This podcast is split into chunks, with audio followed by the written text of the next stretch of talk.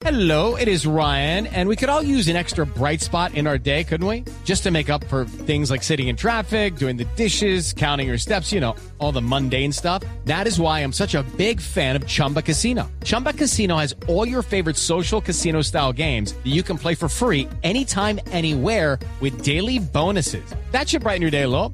Actually, a lot. So sign up now at chumbacasino.com. That's chumbacasino.com. No purchase necessary. BGW. Void were prohibited by law. See terms and conditions. 18 plus. El doctor Gorka Oribe es investigador científico, profesor titular de la Universidad del País Vasco y es un eh, experto que ha manejado muy bien lo que significan los números de esta pandemia del COVID-19 y lo hemos llamado para hablar sobre lo que significa y lo que podría implicar esta apertura masiva y súbita de China al mundo luego de casi tres años de cierre total. Profesor Oribe, bienvenido. Un saludo desde Colombia, un saludo de usted en Vitoria, España. Sí, hola, muy buenas tardes desde aquí, buenos días a todos ustedes. Muchas gracias por atendernos. ¿Qué implicaciones puede tener esta decisión de China, todo lo que estamos viendo en estos últimos días frente a la pandemia? ¿Puede haber cambios drásticos en el aumento del número de contagios?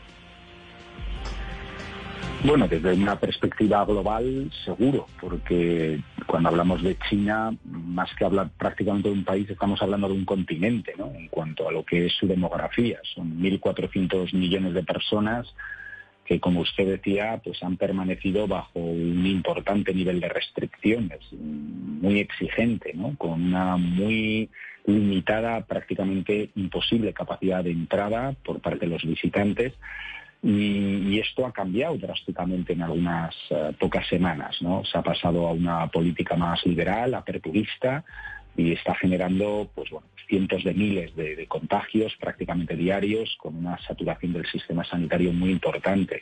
E, esto numéricamente, pues lógicamente se traduce en contagios muy importantes, masivos, que sin duda alguna ¿no? pueden tener eh, determinadas implicaciones en cuanto a que uno de los principales actores económicos ¿no? en la esfera global pues enferme, ¿no? quede realmente afectado de una forma también sustancial por la pandemia y tenga implicaciones geopolíticas, económicas eh, a nivel mundial. ¿no? Eso, digamos, de, de primeras. Y de segundo, bueno, pues cuando hay también contagios excesivos, masivos, a veces descontrolados, siempre existe el riesgo de que bueno, pues puedan surgir eh, nuevas mutaciones en el virus, se puedan acelerar, dando lugar a nuevas subvariantes. Yo creo que esa también es una de las principales preocupaciones que hay hoy en día. Sobre las subvariantes, profesor Oribe, ¿cuál puede ser la perspectiva de un país que no ha entregado datos en tiempo real a la OMS y que no ha tenido la posibilidad de socializar lo que ha ocurrido con la pandemia. Es probable que el mundo encuentre nuevas subvariantes con características distintas entre los pasajeros o las personas que salgan de China en los próximos días. ¿Ese puede ser uno de los efectos de estas medidas? Bueno, eso siempre es una incógnita, ¿no? Desde luego el gobierno chino no se ha caracterizado por ser altamente transparente, ¿no? Tampoco lo fue de forma específica en el inicio de la pandemia y como sabemos ahora no está ofreciendo datos reales de infecciones y hospitalizaciones. Pero el control sobre las nuevas variantes, esa monitorización mm, no solamente ocurre en China, es global, ¿no? Es internacional y en eso sí que hay una importante cohesión. Quiero decir, el, hecho de que ya una persona salga va a permitir detectar cuanto antes nuevas variantes y posiblemente lo conoceremos. ¿no? Eh, yo creo que de ahí vienen en parte también algunas de las medidas que se están implementando ahora, pero también tiene que ver un poco con la geopolítica, con, el hecho de haber estado aislado durante mucho tiempo y, y, bueno, pues ahora yo creo que también los países están devolviendo la manera implementando unas medidas pues a esos pacientes, a esas personas que vienen con infección, ¿no? Que por el momento que yo sepa pues no hay ninguna variante china, ¿no? o variante de preocupación que esté emergiendo ahora mismo, ¿no? De hecho, bueno, pues algunas de las más preocupantes, entre comillas, ya las tenemos cercanas, ¿no? En Estados Unidos, en la costa este, está proliferando, pues bueno, a lo largo de las últimas semanas, la variante XBD1.5, que que tiene más afinidad por el receptor humano, debido a que tiene una mutación, la, la S486P. Eso le da, digamos, mayor capacidad de crecimiento, de expansión y también parece que tiene cierta capacidad inmunológica. Digo cierta porque esto se analiza en el laboratorio, eh, pero luego la vida real, las, los escudos de protección inmunológica que nos dan las vacunas en general, pues parece que están siendo adecuadas, ¿no? Cosa que, por ejemplo, en China, con las que han utilizado, por no haber sido muy aperturistas, pues no están, parece, teniendo grandes resultados de eficacia. Doctor Oribe, ante este escenario, ¿qué es lo que nos puede quedar para no llenar las UCIs y para no tener esta situación tan caótica como la vimos hace ya casi tres años, eh, con tantos fallecimientos? ¿Las vacunas? ¿El refuerzo de las vacunas? Sí, a ver, bueno, en, yo creo que la situación ahora mismo es incomparable al, al, inicio de la pandemia, ¿no? Sin duda alguna, ¿no? Eh, tenemos todos una experiencia de tres años, mmm, experiencia más real en el virus en, en, nuestras comunidades. China ha intentado vivir en una burbuja inmunológica y ahora está pagando ese precio de, de choque directo, ¿no? Con un virus además que es probablemente cinco o seis veces más transmisible que el que se inició en Wuhan, ¿no? El resto de las comunidades, de una manera u otra, pues hemos ido sufriendo infecciones, hemos ido adaptándonos inmunológicamente, tenemos vacunas, si no son dos, hay eh, refuerzos tres o incluso algunos mayores ya tienen cuatro. Eh, bueno, yo creo que eso es un escudo protector importante. El sistema sanitario conoce mejor la enfermedad, conoce cómo atenderla, hay medicamentos que nos pueden ser útiles, tenemos mascarillas. Bueno, nada hace pensar que tengamos que dar eh, inicio otra vez a la situación tan crítica que teníamos al principio. Quizás ese apocalipsis solo pudiera llegar de, la aparición de una nueva variante que clínicamente nos vuelve a llevar a una situación de desprotección, incluso con las vacunas que tenemos. ¿no? Pero también es verdad que las tecnologías actuales permitirían adaptar rápidamente nuevas vacunas a esta nueva situación. ¿no? Yo, en ese sentido, no quiero ser tan alarmista, pero bueno, es verdad que lógicamente el momento del año que vivimos, con este frío ¿no? en el hemisferio norte, pues bueno, favorece que haya contagios, por cierto, no solamente de, de COVID, sino también está la gripe, está el virus respiratorio sincitial, etcétera. Por ejemplo, en España están generándose picos de bronquiolitis en los menores. Y, bueno, pues esta es la realidad. Yo creo que hay que tener un poco sentido común en aquellos lugares que veamos que son altamente de riesgo, pues utilizar una mascarilla eh, pues adecuada yo creo que es importante. Y luego, lógicamente, seguir con ese procedimiento de, de vacunas, ¿no? Sobre todo en aquellos países en los que, bueno, pues haya habido menos éxito a la hora de vacunar a los más mayores. Usted nombra a los menores, doctor Oribe, eh, y las vacunas. Eh, ¿Se ha eh, verificado por parte de la comunidad científica algún tipo de efecto secundario de las vacunas o de refuerzo de las vacunas? Hello, it is Ryan, and I was on a flight the other day playing one of my favorite social spin slot games on chumbacasino.com. I looked over the person sitting next to me, and you know what they were doing?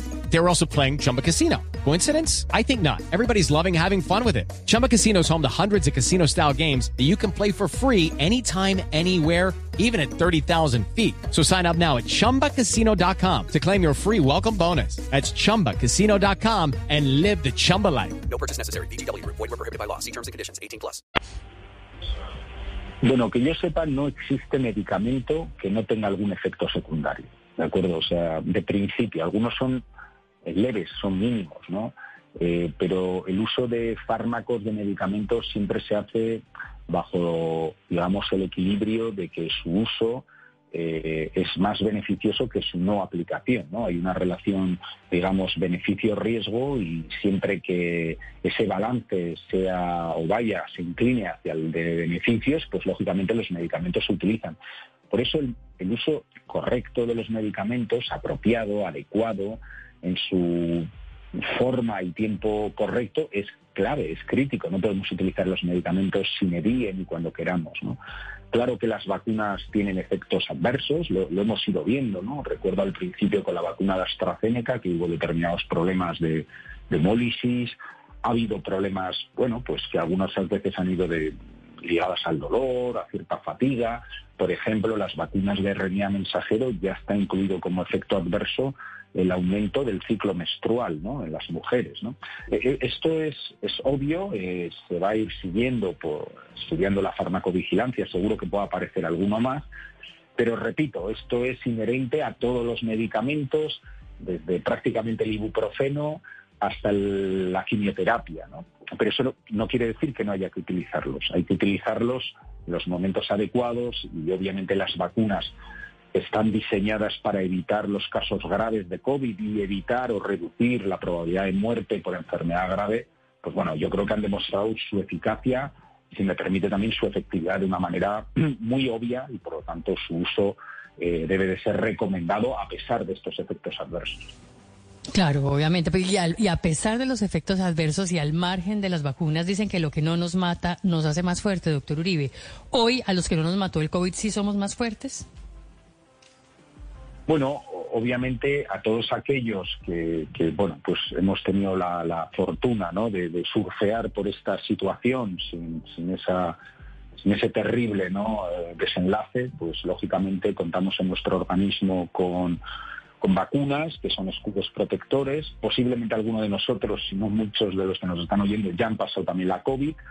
Eso quiere decir que el virus ha entrado en su organismo y, y, lógicamente combinado con las vacunas pues tienen una inmunidad híbrida que les hace estar pues más preparados ante una siguiente infección ¿no?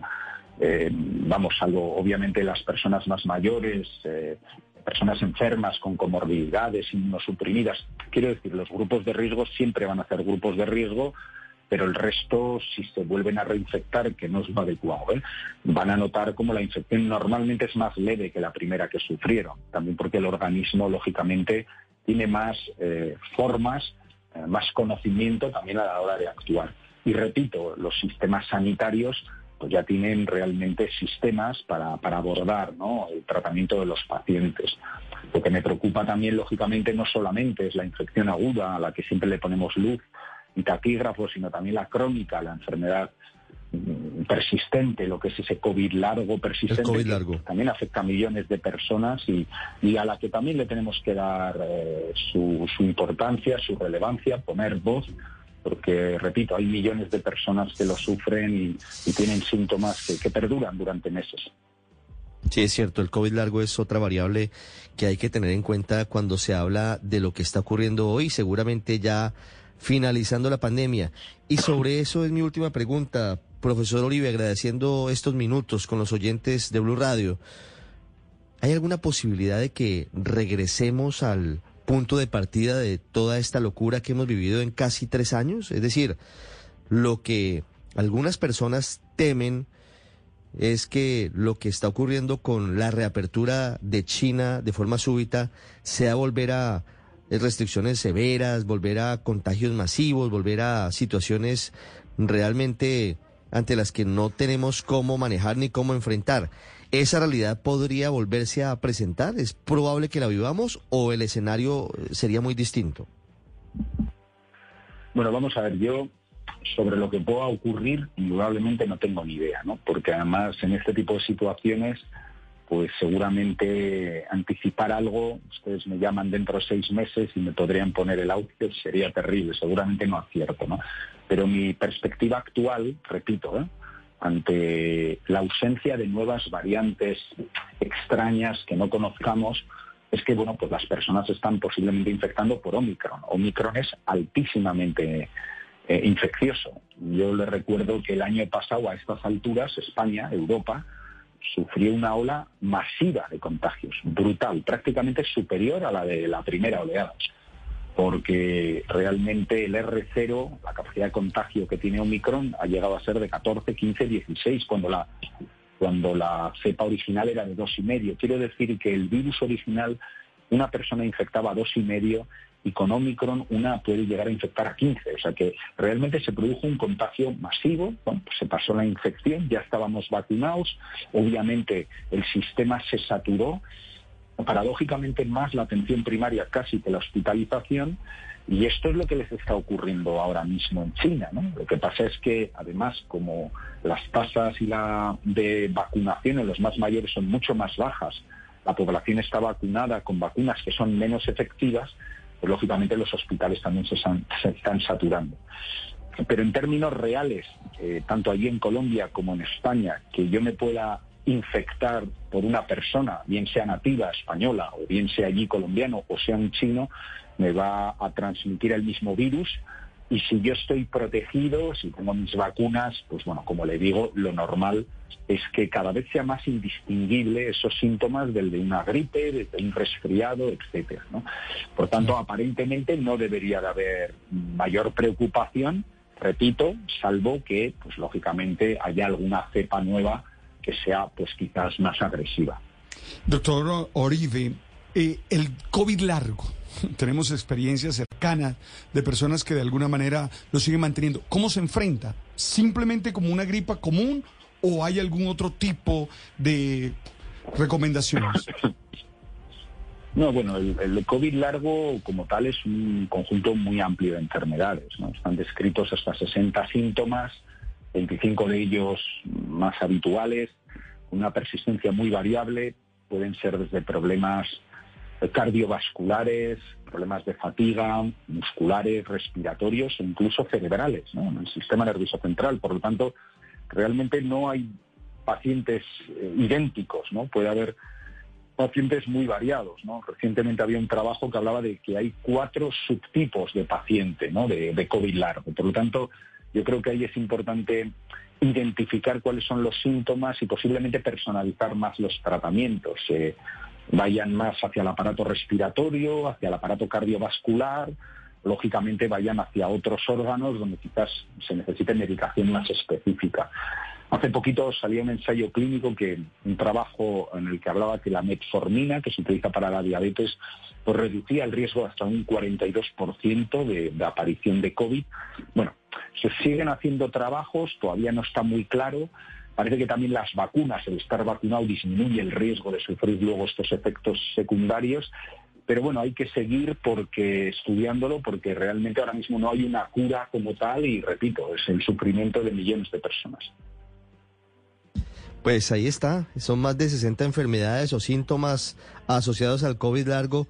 Profesor Uribe, le agradezco mucho estos minutos, muy ilustrativos para los oyentes de Blue Radio, en medio de lo que significan estas noticias que llegan desde varias partes del mundo. Pues nada, un placer, les deseo buen día y gracias por contar conmigo. Hello, it is Ryan, and we could all use an extra bright spot in our day, couldn't we? Just to make up for things like sitting in traffic, doing the dishes, counting your steps, you know, all the mundane stuff. That is why I'm such a big fan of Chumba Casino. Chumba Casino has all your favorite social casino style games that you can play for free anytime, anywhere with daily bonuses. That should brighten your day a little. Actually, a lot. So sign up now at chumbacasino.com. That's chumbacasino.com. No purchase necessary. Group. Void were prohibited by law. See terms and conditions. 18 plus.